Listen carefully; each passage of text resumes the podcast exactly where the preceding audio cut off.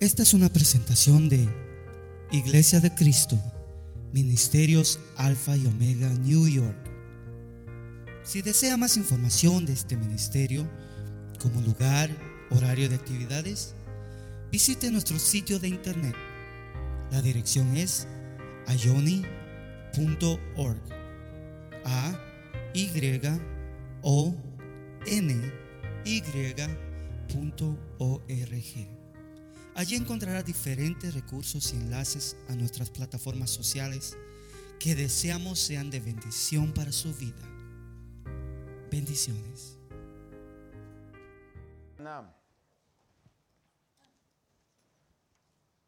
Varié, como quizás usted lo notó en la misma lectura de la Biblia, sobre los textos o los versículos que usualmente vamos y leemos cuando estamos celebrando la cena del Señor. Me refiero quizás al capítulo 53 de Isaías, Primera de Corintios 11, o a veces Juan 6, donde habla el Señor acerca de comer el pan, beber su copa. Pero quise leer Primera de Corintios capítulo 15 porque es lo que quiero compartir con usted, especialmente sobre el tema de la resurrección de Cristo. Y leíamos en los últimos versículos que leímos que el apóstol Pablo es bastante directo y bastante específico, diciendo que si Cristo no ha resucitado, sería, seríamos mentirosos. Si Cristo no ha resucitado, nuestra fe sería falsa si Cristo no ha resucitado, entonces no tendríamos esperanza de resurrección. Si Cristo no ha resucitado, todavía estaríamos en nuestros pecados. El apóstol Pablo es muy claro sobre esto. Sin embargo, en el último versículo que leímos dice, mas ahora Cristo ha resucitado. Una de las cosas importantes antes de entrar a lo que quiero hoy compartir con usted sobre la resurrección, que yo sé que usted lo sabe, solamente un recordatorio para todos. Es que, aparte de lo que la Biblia dice, que para los que somos cristianos, con que la Biblia lo diga es suficiente. Pero para la gente que no es creyente, surgen preguntas y dicen, bueno, fuera de lo religioso, fuera de la Biblia, ¿hay alguna manera en que se pueda comprobar lo que ustedes creen? Y la resurrección de Cristo es fundamental, por lo que anteriormente les dije, es fundamental que los cristianos lo creamos, es una base de nuestra fe. No puede haber un cristiano que diga, yo creo en Dios, creo en el cristianismo, pero no creo que Cristo haya resucitado, o no creo que Él haya muerto por mis pecados. Eso realmente no sería un cristianismo real. Aparte de la resurrección de Cristo, lo primero que tendríamos que ver es si hay evidencias acerca de la existencia de Jesús como persona. ¿Realmente existió un hombre judío llamado Jesús? Aparte de lo que la Biblia dice, aparte de lo que los cuatro evangelios, Mateo, Marcos, Lucas y Juan, dicen que son como una biografía de la vida de Jesús. Y quiero más que exponer hoy, leerle antes algunas cosas que me llamaban mucho la atención, que considero importantes. Algunos de nosotros, quizá todos sabemos, que Jesús habló cuando él estaba caminando con sus discípulos en el templo y los discípulos, los apóstoles, discípulos que luego les llamó apóstoles, le dijeron que qué bonito templo, qué hermoso templo, y él dijo, les digo que este templo será destruido. Literalmente dice, no quedará piedra sobre piedra. Textual las palabras, no quedará piedra sobre piedra. Los historiadores dejaron escrito que cuando en el año 70, un emperador llamado Tito llegó a conquistar Jerusalén. le prendió fuego a la ciudad y obviamente ahí se tuvieron que haber destruido muchos récords y evidencias de todos aquellos que habían vivido antes de esa destrucción. De hecho, muchos dicen que todos los récords ancestrales del judaísmo que eran mantenidos en el templo se perdieron. Se quemaron en todo eso. Quemó el templo y todo el oro que estaba en el templo dicen que pues se derritió. Y entonces para sacar el oro después de las ruinas que se había metido entre las rajaduras, tuvieron que destruir el templo completo y no quedó de ese templo piedra sobre piedra. Textualmente lo que Jesús había dicho, porque Él es el profeta de profetas, que dice, y por eso creemos que Él va a venir, porque dijo que iba a venir. Pero entonces ahí aún se destruyó mucha evidencia de la existencia del Señor Jesús. Pero aparte de Mateo, Marcos, Lucas y Juan, podemos ver, por ejemplo, en los otros escritos del Nuevo Testamento, comenzando con los hechos y luego todos los escritos de Pablo, que los escritores del Nuevo Testamento hablaron de Jesús. Esa, aunque son libros que están en la Biblia, pero es una evidencia externa a los cuatro evangelios. Fíjese que a pesar de que el ministerio de Jesús fue relegado en una región poco importante del imperio romano, porque el imperio romano fue muy vasto, el imperio romano, aunque el ministerio del Señor Jesús estuvo en una región de poca importancia, fíjese que historiadores romanos supieron de Jesús, hablaron de Jesús y escribieron de Jesús. Eso nos da la evidencia de que aunque era un territorio pequeño, estaba pasando algo grande en ese pequeño territorio. Y entonces quedaron evidencias de la existencia de Jesús por fuentes bastante reconocidas y bastante respetables historiadores. Por ejemplo, alrededor del año 56 al 120, que es donde se les atribuyen que vivió este hombre llamado Tácito, o en inglés Tacitus, fue un historiador, un orador y político romano que es considerado por muchos, por muchos estudiosos, ser el más grande historiador romano. mencionó a los cristianos quienes sufrieron bajo Poncio Pilato durante el reinado de Tiberio. Estos hombres mencionaron a los cristianos. Y cristiano lo que quiere decir es seguidor de Cristo. Son evidencias externas del movimiento que el Señor Jesús fundó. Otro hombre llamado Seutonio o Seutonios era secretario del emperador Adriano o Hadrian. Y él escribió acerca de un hombre llamado Cristo que vivió durante el primer siglo. Le estoy hablando que gente del imperio romano estaba hablando de lo que estaba pasando en esa región de Galilea, que fue donde el Señor manifestó la mayor cantidad de su ministerio. Era una región pequeña, pero que estaba viviendo algo extraordinariamente grande. Y ellos oyeron de eso, supieron de eso y escribieron de eso. Hay un historiador judío llamado Flavio Josefo, estoy seguro que muchos de ustedes quizás lo han oído mencionar. Este historiador judío se refiere a Santiago como hermano de Jesús y también escribió, y escuche esto, dice, en el tiempo o en este tiempo había un hombre sabio llamado Jesús. Su conducta era buena y era conocido por ser virtuoso. Y mucha gente de entre los judíos y de otras naciones se hicieron sus discípulos. Pilato lo condenó a ser crucificado y a morir pero aquellos que se convirtieron en sus discípulos no abandonaron su discipulado. Informaron que se les había aparecido tres días después de su crucifixión y estaba vivo. Por tanto, él era quizás el Mesías acerca de quien los profetas han contado maravillas. Esto lo están diciendo gentes que no eran creyentes, historiadores, que lo que están haciendo es relatando lo que está pasando en el mundo.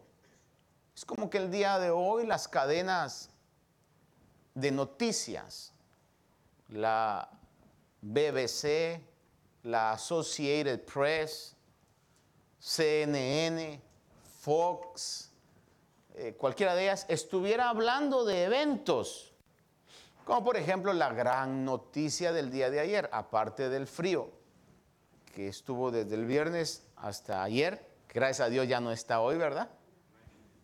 Pero ¿cuál fue la gran noticia el día de ayer? Que un globo que los señores chinos dicen que estaba para monitorear el ambiente, estaba eh, hovering, dice en inglés, ¿verdad? Sobre, desde Alaska parece que entró y lo derribaron. Esa era la gran noticia, ¿verdad? Mundial. Derribaron un globo. Pero todo el mundo pues estaba relatando eso. Le menciono esto porque de igual manera los historiadores tenían como profesión estar diciendo qué está pasando. Y totalmente ajenos a la fe cristiana, ellos pusieron en sus escritos estas evidencias que testifican, que verifican que Jesús existió. En el concepto de ellos, no como Señor, no como Dios, es un hombre sabio, un hombre virtuoso. Pero mire cómo Josefo lo pone, dice, y a pesar de que murió, sus seguidores no abandonaron el discipulado. Y eso es muy importante. Porque dicen que ellos decían que se les había aparecido y que estaba vivo. Hay otro historiador con nombre Julius Africanus que él cita a otro historiador de nombre Talus en una discusión sobre las tinieblas que siguieron después de la crucifixión de Jesús. En otras palabras, estos dos hombres, Julius y Talus, estaban discutiendo sobre un evento que había pasado que era fuera de lo normal. Y lo fuera de lo normal es que después que crucificaron a Jesús, tinieblas cubrieron la tierra. De acuerdo a lo que los evangelios dicen. Estos hombres, como le digo, que no eran cristianos, están discutiendo ese evento. ¿Qué pasó? ¿Qué pudo haber pasado? Son evidencias externas de la existencia del Señor Jesús.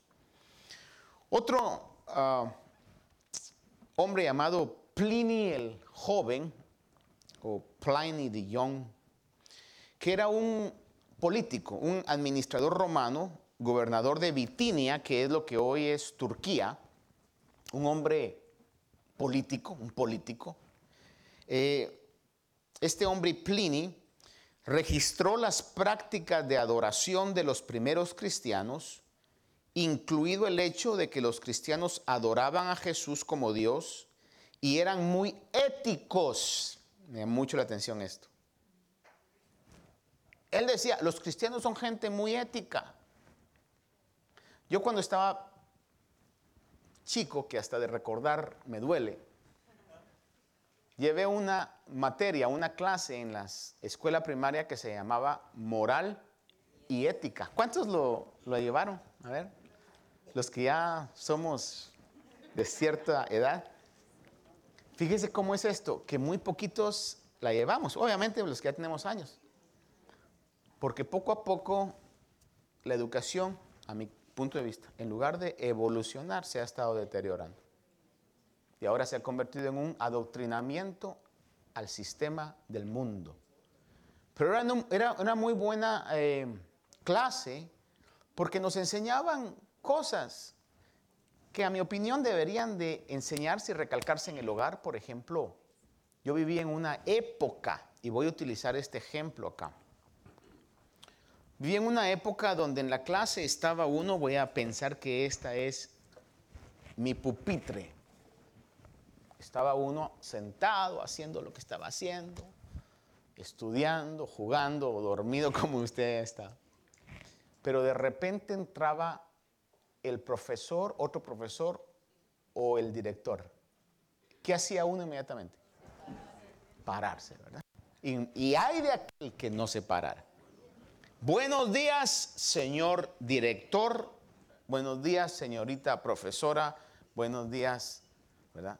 Y el que no se parara, hermano. Ay de él. Y todo ese tipo de situación, por ejemplo, aún a mí me revisaban las uñas.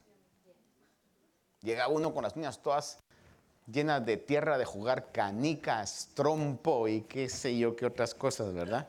Porque en mi tiempo, gracias a Dios, no existían tabletas.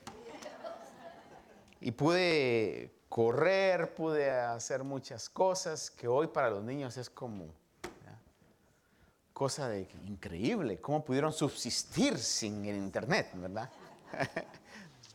Nos subíamos a árboles, agarrábamos insectos, nos picaban también, por supuesto, pero un estilo de vida distinto. Pero en esas clases de moral y ética le enseñaban a uno, por ejemplo, a decir buenos días, a, respeto, ¿verdad? Todo ese tipo de situaciones. Y este historiador, este historiador decía, mire, los cristianos son gente que tiene una ética muy buena. Y yo le podría decir, tener razón, y los hermanos de Alfa y Omega no han cambiado absolutamente nada. Seguimos en ese nivel y lo hemos elevado un poquito más, ¿verdad? Amén. Dígale usted, están hablando de ti, dígale usted a la persona. ¿eh? Pero me llamó la atención. Y fíjese, parte dice, dice esto, escuche esto, dice, le voy a leer una vez más.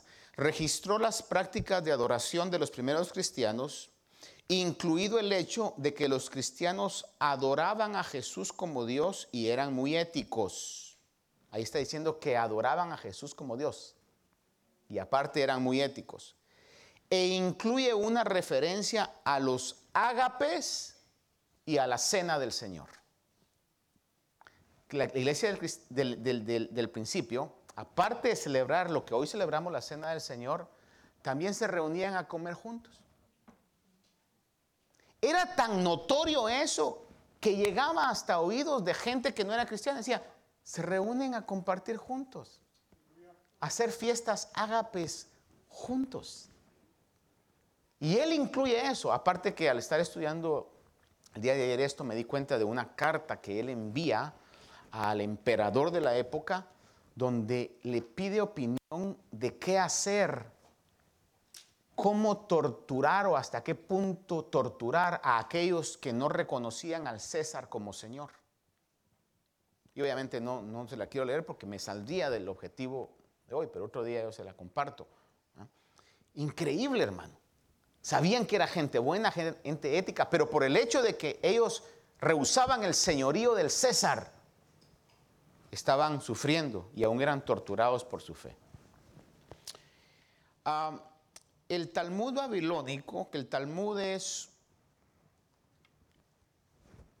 un libro, voy a decir, donde se escriben todas aquellas leyes y tradiciones que se fueron eh, enseñando de generación a generación para que no se les olvidara. Porque como le digo yo, mucho de la tradición judía fue quemada en el templo, entonces comenzaron a crear esos escritos. Y hay uno que se, que se desarrolló en Babilonia, donde Daniel y sus amigos fueron eh, desterrados con muchos más judíos. Y este Talmud babilónico confirma la crucifixión de Jesús en la víspera de la Pascua y las acusaciones contra Cristo de practicar la hechicería y alentar a la apostasía judía. O sea, este, el Talmud lo escribieron los judíos. Y usted sabe que los judíos aún dijeron, hace lo que hace por causa del diablo, por Belcebú, decían. Pues el hecho de que los líderes judíos dijeran que Jesús lo que hacía era hechicería no es nada nuevo. La Biblia aún lo dice, que decían eso de Jesús. Decían que era hijo de fornicación, decían que era alguien que estaba fuera de sí, decían que lo que hacía lo hacía por causa del diablo. Pero nosotros sabemos que es totalmente distinto. Otro hombre llamado Luciano de Samosata, perdónenme si me trago aquí porque los nombres pues no son muy comunes, ¿verdad? Luciano de Samosata fue un escritor griego del siglo II que admite que los cristianos adoraban a Jesús, introdujo nuevas enseñanzas y fue crucificado. Dijo que las enseñanzas de Jesús incluían la hermandad de los creyentes y la importancia de la conversión y la importancia de negar otros dioses. Los cristianos vivían según las leyes de Jesús, se creían, oiga esto, se creían inmortales, dice, es lo que dice, que los cristianos se creen inmortales. Y dígame usted si no es una frase de inmortalidad. Para mí el vivir es Cristo y el morir es qué? Ausente del cuerpo, presente con el Señor. ¿Qué está diciendo uno? Como decía mi pastor de mucho tiempo atrás, decía, aunque me maten, no me muero. Es la realidad. Simplemente nos graduamos de esta, de esta vida.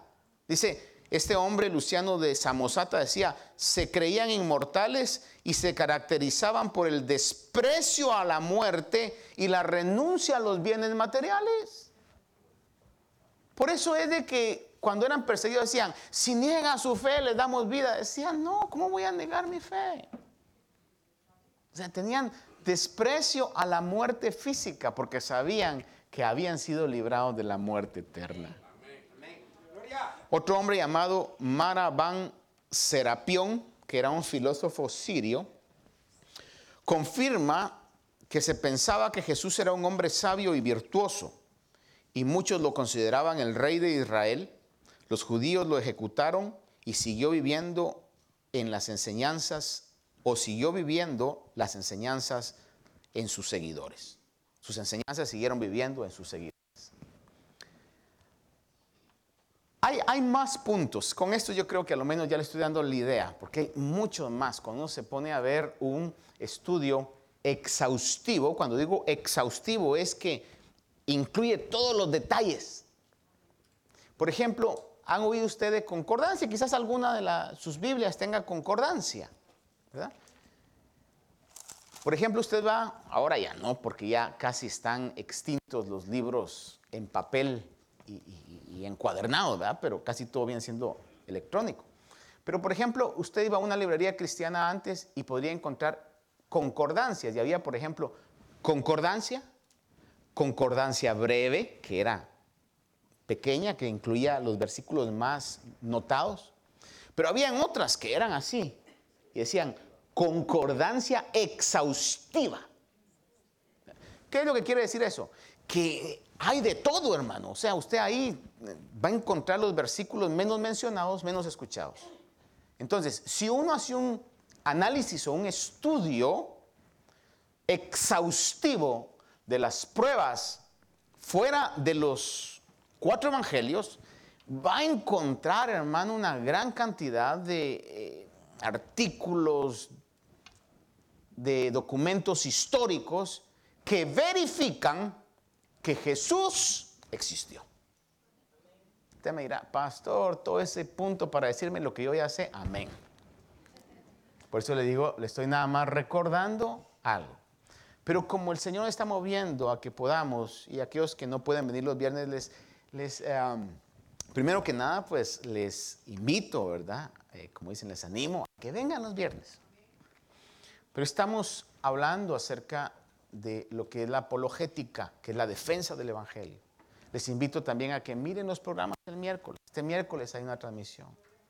Ahí estamos hablando acerca de las cosas que no tenemos opción a ignorarlas. We have no option to be ignorant. ¿Por qué razón? Porque la palabra de Dios nos manda que nosotros podamos en todo tiempo estar preparados para dar defensa de nuestra fe. Y para dar defensa de nuestra fe tenemos que conocer nuestra fe. Entonces, si alguien viene y dice a usted, pero mire, aparte de la Biblia no hay evidencia de que Jesús existió, usted le va a decir, no, se equivoca, sí hay mucha evidencia. Y le va a citar usted a, los nombrecitos que hemos hablado hoy, ¿verdad? Ahora, no quiero hoy hablar tanto de la existencia, sino los versículos que leíamos, lo que quiero hablar con usted en estos minutos que estamos acá y que me quedan es acerca de la resurrección. Porque de que alguien haya vivido, hermano, nosotros que tenemos esta vida física, podríamos decir, pues, ¿qué hay de sobrenatural de eso? Pues yo también vivo y no me considero una persona humanamente sobrenatural. El punto es que Jesús ha sido el único que ha vivido y ha resucitado. Y aquí déjeme hacer un pequeño paréntesis. En una ah, ocasión, bueno, en la última intervención que yo tuve, que un hermano me recordaba la otra vez y me decía, fue cuando usted se despidió, ¿va? Sí, porque me despedí porque tenía una situación, creo que todavía la tengo en el corazón, me dijeron que hay un escaso índice, ¿verdad? Pero en algún momento en una anestesia me podía quedar, entonces dije yo, si me voy, pues me voy, va, despedido, les dije adiós, ahí nos vemos, los espero allá. Eh, pero yo vengo y le digo al anestesiólogo, le digo, hey, listen doctor, le dije, if, if by any chance I die, I don't want to be resurrected. Y me dijo, you mean you don't want to be resuscitated? That's what I meant. Porque yo le había dicho, doctor, si en dado caso yo me muero, ¿verdad? Por favor, no me resucite, porque en español como que no hay otra equivalente, ¿verdad? ¿Verdad? Pero en inglés, en este caso una resurrección, en otros idiomas, una resurrección es de alguien que está muerto, muerto, muerto. O sea que ya no hay manera de, volverlo a la vida. Sin embargo, resuscitate es alguien que se acaba de morir y todavía lo vuelven a la vida con shocks eléctricos o cualquier tipo de intervención que se pueda hacer. Han habido muchos que han sido vueltos a la vida, pero el único que en su propio mérito volvió a la vida después de tres días y que ya no volvió a morir es el Señor Jesús. Démosle un aplauso a él, hermano.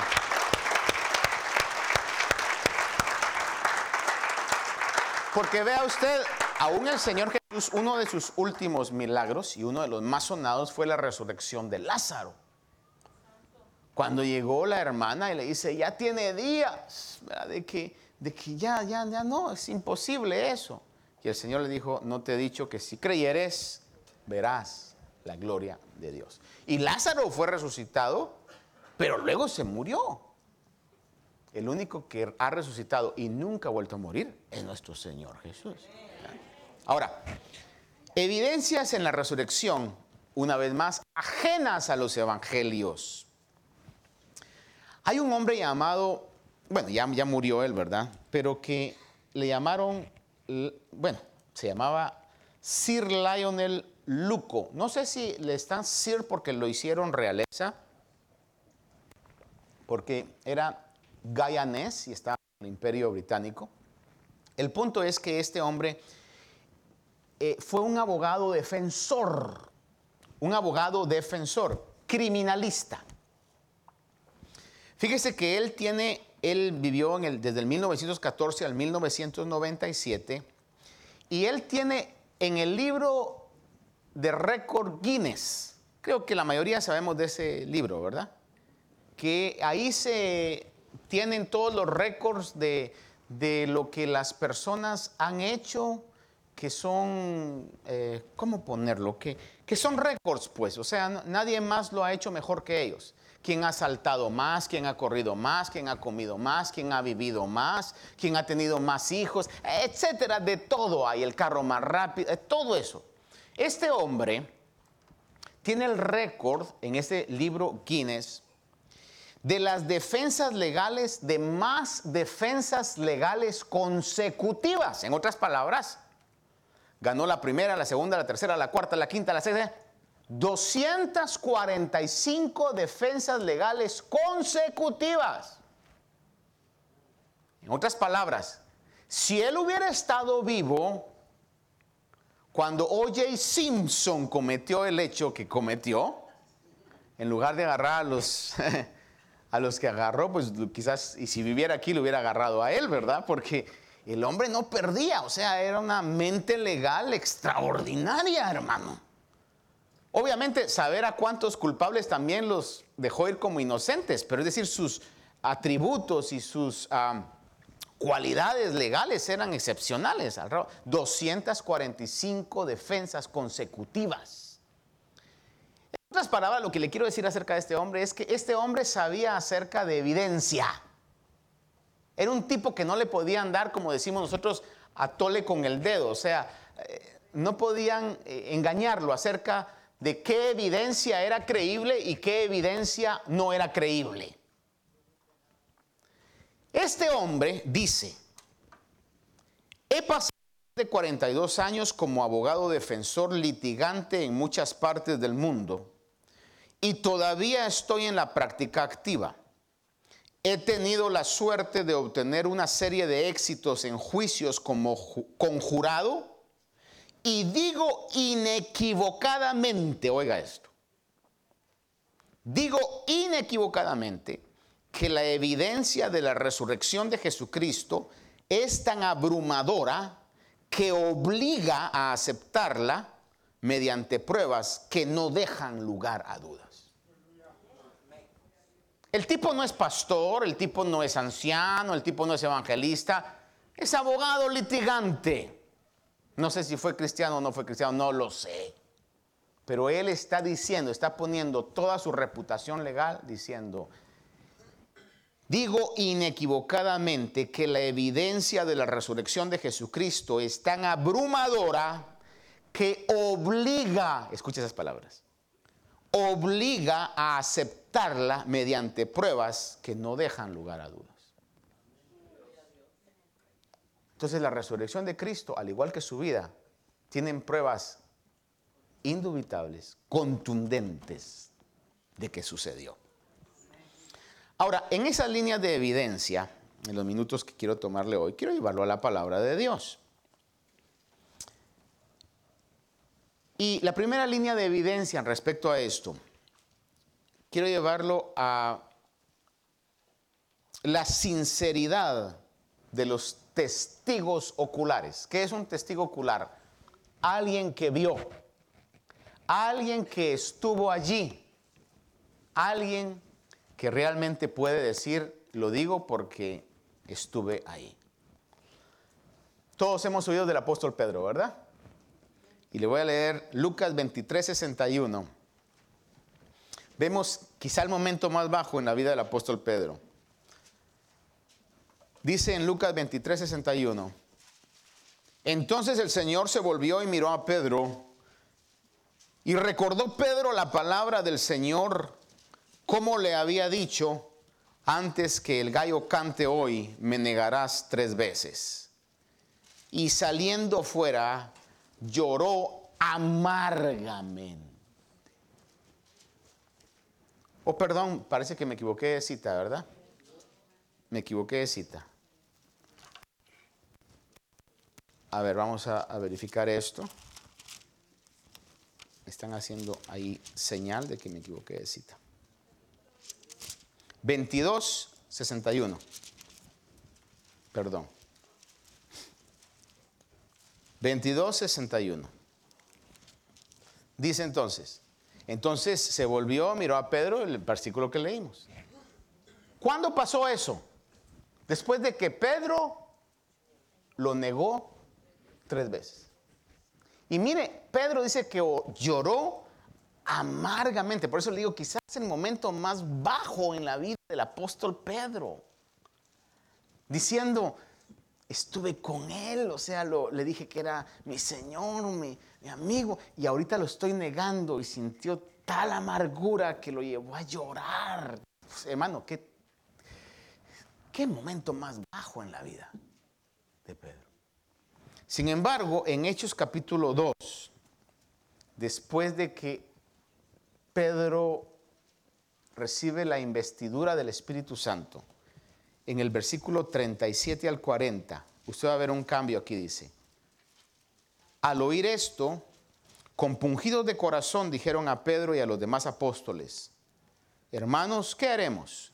Y Pedro les dijo, arrepentíos y sed bautizados cada uno de vosotros en el nombre de Jesucristo para perdón de vuestros pecados y recibiréis el don del Espíritu Santo, porque la promesa es para vosotros y para vuestros hijos y para todos los que están lejos, para tantos como el Señor Dios llame, y con muchas otras palabras testificaba solemnemente y les exhortaba diciendo, sean salvos de esta perversa generación.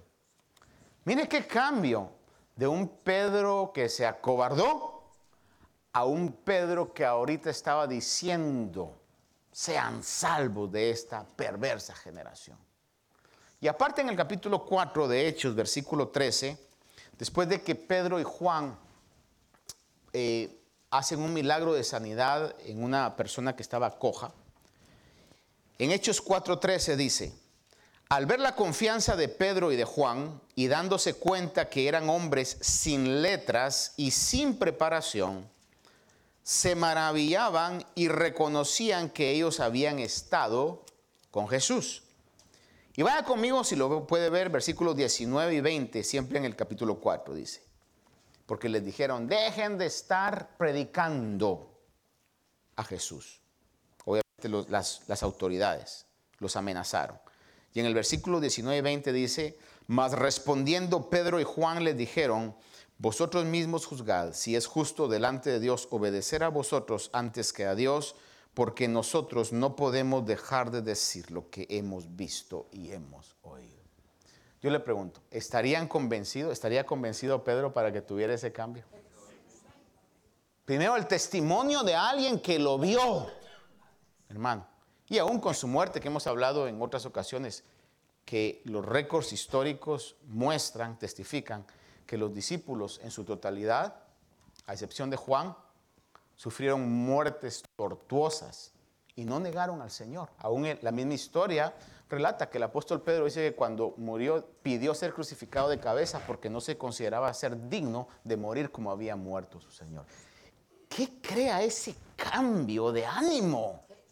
Sino una convicción inequívoca de que Jesús estaba vivo. La otra línea que yo quiero compartir con usted de evidencia es la conversión y la sinceridad demostrable de los principales enemigos, o en términos más complicados, los antagonistas y escépticos que luego se convirtieron en mártires. Y el que me vino a la mente al tomar esas notas fue el apóstol Pablo. Pablo no siempre fue el apóstol que amaba al Señor, no, durante toda su vida fue perseguidor de la iglesia. Y conocer a Saulo antes de que fuera Pablo, hermano, ha de haber sido una experiencia aterradora, pues el tipo era violento, eh, arrastraba. Los cristianos le tuvieron miedo cuando se convirtió y dijeron, va a llegar Pablo, nadie va al culto, hermano. Va a estar ahí, ya sabemos lo que él hace arrastra sin ninguna consideración. Y Pablo tiene un encuentro con Jesús en el camino a Damasco, lo podemos ver. Pero vea en 2 de Corintios capítulo 11, verso 23 al 28, lo que Pablo dice, el cambio del perseguidor a perseguido. 2 Corintios 11, de 23 al 28, dice, son servidores de Cristo Hablo como si hubiera perdido el juicio. Yo más. Y mire sus credenciales. En muchos más trabajos, en muchas más cárceles, en, en azotes sin número de veces, a menudo en peligro de muerte. Cinco veces he recibido de los judíos 39 azotes. Tres veces he sido golpeado con varas. Una vez fui apedreado. Tres veces naufragué y he pasado una noche y un día en lo profundo, con frecuencia en viajes, en peligros de ríos, peligros de salteadores, peligros de mis compatriotas, peligros de los gentiles, peligros en la ciudad, peligros en el desierto, peligros en el mar, peligros entre falsos hermanos, en trabajos y fatigas, en muchas noches de desvelo, en hambre y sed, a menudo sin comida, en frío y desnudez. Además de tales cosas externas, está sobre mí la presión cotidiana de la preocupación por todas las iglesias. El perseguido hoy estaba dispuesto a tener ese, esa calidad de vida, que es lo que a veces decimos nosotros, ¿verdad? Queremos siempre tener una calidad de vida de acuerdo a como otros quizá la tengan. Miren la calidad de vida de Pablo. Estaba dispuesto a eso. Una persona que no esté convencida va a tirar la toalla en el primer problema que tenga. Ayer hizo frío. Ni siquiera hoy, va, ayer hizo frío. No va a ser que vaya a ser hoy otra vez. Hermanos, cualquier situación nos puede hacer tirar la toalla. Estos hombres, Pedro, Pablo, tuvieron una convicción tan real, veraz de eso. Tercera línea de evidencia, sencilla. Yo tuve el privilegio, sé que algunos aquí lo han tenido también, de entrar, si es o no es la tumba de Cristo, no lo sé, pero a lo menos me imaginé que era. Cavada en una roca, porque eran tumbas cavadas en la roca. Y es maravilloso, creo que cualquiera siente un, escalofrío bonito cuando uno entra ahí, porque hay un rótulo que dice, He is not here, He has risen. Ah, hermano, es maravilloso. No está aquí, ha resucitado. La tumba está vacía. La palabra de Dios nos dice, le voy a leer rápidamente, Lucas 24, del 1 al 12 dice, pero el primer día, y le leo esto porque a la conclusión necesito leerle esto, dice, Lucas 24, del 1 al 12 dice, pero el primer día de la semana, es decir, el día domingo, al rayar el alba, las mujeres vinieron al sepulcro trayendo las especies aromáticas que habían preparado y encontraron que la piedra había sido removida del sepulcro y cuando entraron no hallaron el cuerpo del Señor Jesús. Y aconteció que estando ellas perplejas por esto, de pronto se pusieron junto a ellas dos varones en vestiduras resplandecientes y estando ellas aterrorizadas e inclinados sus rostros a tierra, ellos les dijeron, ¿por qué buscáis entre los muertos al que vive? No está aquí, sino que ha resucitado. Acordaos cómo os habló cuando estaba aún en Galilea diciendo que el Hijo del Hombre debía ser entregado en manos de los hombres pecadores y ser crucificado al tercer día resucitar. Entonces ellas se acordaron de sus palabras y regresando del sepulcro, anunciaron estas cosas a los once y a los demás. Eran María Magdalena y Juana y María, la madre de Jacobo también las demás mujeres con ellas referían estas cosas a los apóstoles. Y a ellos estas palabras les parecieron como disparates. Póngale atención a esa frase. A ellos estas palabras les parecieron como disparates. Y no les creyeron. Pero Pedro se levantó y corrió al sepulcro e inclinándose para mirar adentro, vio solo las envolturas de lino y se fue a su casa maravillado de lo que había acontecido. La evidencia aquí es simple. La tumba estaba vacía. La tumba estaba vacía, hermano. La otra línea de evidencia es el hecho de que todo esto sucedió en Jerusalén, donde comenzó eh, la fe cristiana. Porque es muy distinto que se diga una noticia que sucedió en otro país, que no se puede verificar, a que se diga una noticia que sucedió en el territorio y que se puede verificar. Y en este caso, todo esto pasó en Jerusalén, que fue donde Jesús le dijo que tenía que comenzar el Evangelio. Gloria. El Señor Jesús no les dijo, y le voy a leer donde el Señor lo dijo, pero el Señor Jesús no les dijo, vayan a Asia, vayan a Europa y prediquen el Evangelio. Y luego que vengan acá, ya cuando agarre fuerza externa la mentira, entonces lleguen a Jerusalén. El Señor Jesús les dijo en Hechos capítulo 1, versos 6 al 9, dice, entonces los que estaban reunidos le preguntaron diciendo, Señor, ¿restaurarás en este tiempo el reino a Israel? Y él les dijo, no os corresponde a vosotros saber los tiempos ni las épocas que el Padre ha fijado con su propia autoridad. Pero recibiréis poder cuando el Espíritu Santo venga sobre vosotros y me seréis testigos. Y vea esto, en Jerusalén. Todo debe y va a comenzar aquí. dejando pruebas indubitables, para que no digan, ah, porque está tan lejos, quién sabe si pasó, quién sabe si es cierto.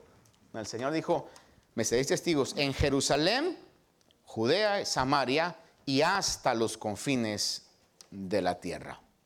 Y dice el texto, después de haber dicho estas cosas, fue elevado mientras ellos miraban. No desapareció en, en el bosque. Fue elevado mientras ellos miraban. Gloria. Y lo último que quiero decirle, y por eso quise leerle en Lucas, es que el testimonio de las mujeres, el significado de tal testimonio en el contexto histórico, perdonen lo que voy a decir hermanas, no pasa ahora, ni yo creo que sea así, pero era considerado inválido. En ese tiempo que una mujer dijera, sí, yo vi que este mató a eso. Decía, no. ¿Quién lo dijo una mujer? No, no, no le crea. Así tan claro como lo es. Fíjese que la línea de evidencia, finalmente otra línea de evidencia se refiere a la peculiaridad del testimonio de los testigos oculares. En todas las principales narraciones de la resurrección, las mujeres son acreditadas como las primeras y principales testigos oculares. Usted mira todos los relatos y se desapareció a las mujeres. Porque si alguien estaba interesado en nivelar la autoestima de la mujer, era el Señor Jesús. Por eso llegó y se les apareció, se les reveló, permitió que las vieran. Y entonces dice, este sería un invento extraño, ya que tanto en la antigua cultura judía como en la romana, las mujeres eran muy desestimadas. Su testimonio fue considerado insustancial y descartable en esas culturas. Escuche esas dos, insustancial y descartable. Con todo el perdón que me merecen, pero lo que está diciendo es, es que no, no tienen la capacidad no son suficientemente inteligentes. Es lo que le estaban diciendo. No se les puede creer en esa cultura. Dice, dado este hecho, es muy poco probable que los perpetradores de un engaño en la Judea del siglo I eligieran mujeres para ser sus principales testigos. De todos los discípulos varones que decían haber visto a Jesús resucitado, si todos estaban mintiendo y la resurrección era una estafa, ¿por qué eligieron a los testigos menos percibidos y desconfiados que pudieran encontrar? Porque el Señor no tenía miedo a la crítica humana. Esto es como, por ejemplo, haga de cuenta que yo venga hoy y le diga, hermanos amados, hoy en la mañana se me apareció un ángel. Y usted venga y me diga, ah, a ver. Y yo venga y le digo, créame, incrédulo, créame. Hoy en la mañana. Mire, si me apareció un ángel y yo les digo hoy, eh, no es cierto, ¿verdad? El único ángel que se me apareció fue mi esposa. Poquito despeinada en la mañana, pero al fin de cuentas ángel. Haga de cuenta que yo vengo y le digo, hoy se me apareció un ángel. Y usted me dice, ah, sabe. Pero si a mí se me apareció, a mí qué me importa. Yo le dije, Señor, si no creen, es su problema. Pero a mí se me apareció. El Señor dijo que las mujeres me vean y que las mujeres den testimonio. Gloria a Dios. Si no les creen los hombres, su problema. Y luego yo la tengo con ellos. Porque usted ve que luego dice que los reprendió por su incredulidad. Les dijo, a Pedro y a todos los demás discípulos cuando llegó y no se dieron cuenta que María, Marta y Juana llegaron y le dijeron que yo no estaba. Sí, señor, pero eran mujeres. Partida de misógenos, les dijo. Todavía necesitan ustedes ser corregidos en eso. Él ha resucitado. Démosle un aplauso al Señor. Él ha resucitado. Pasemos Esperamos que esta meditación haya bendecido su vida.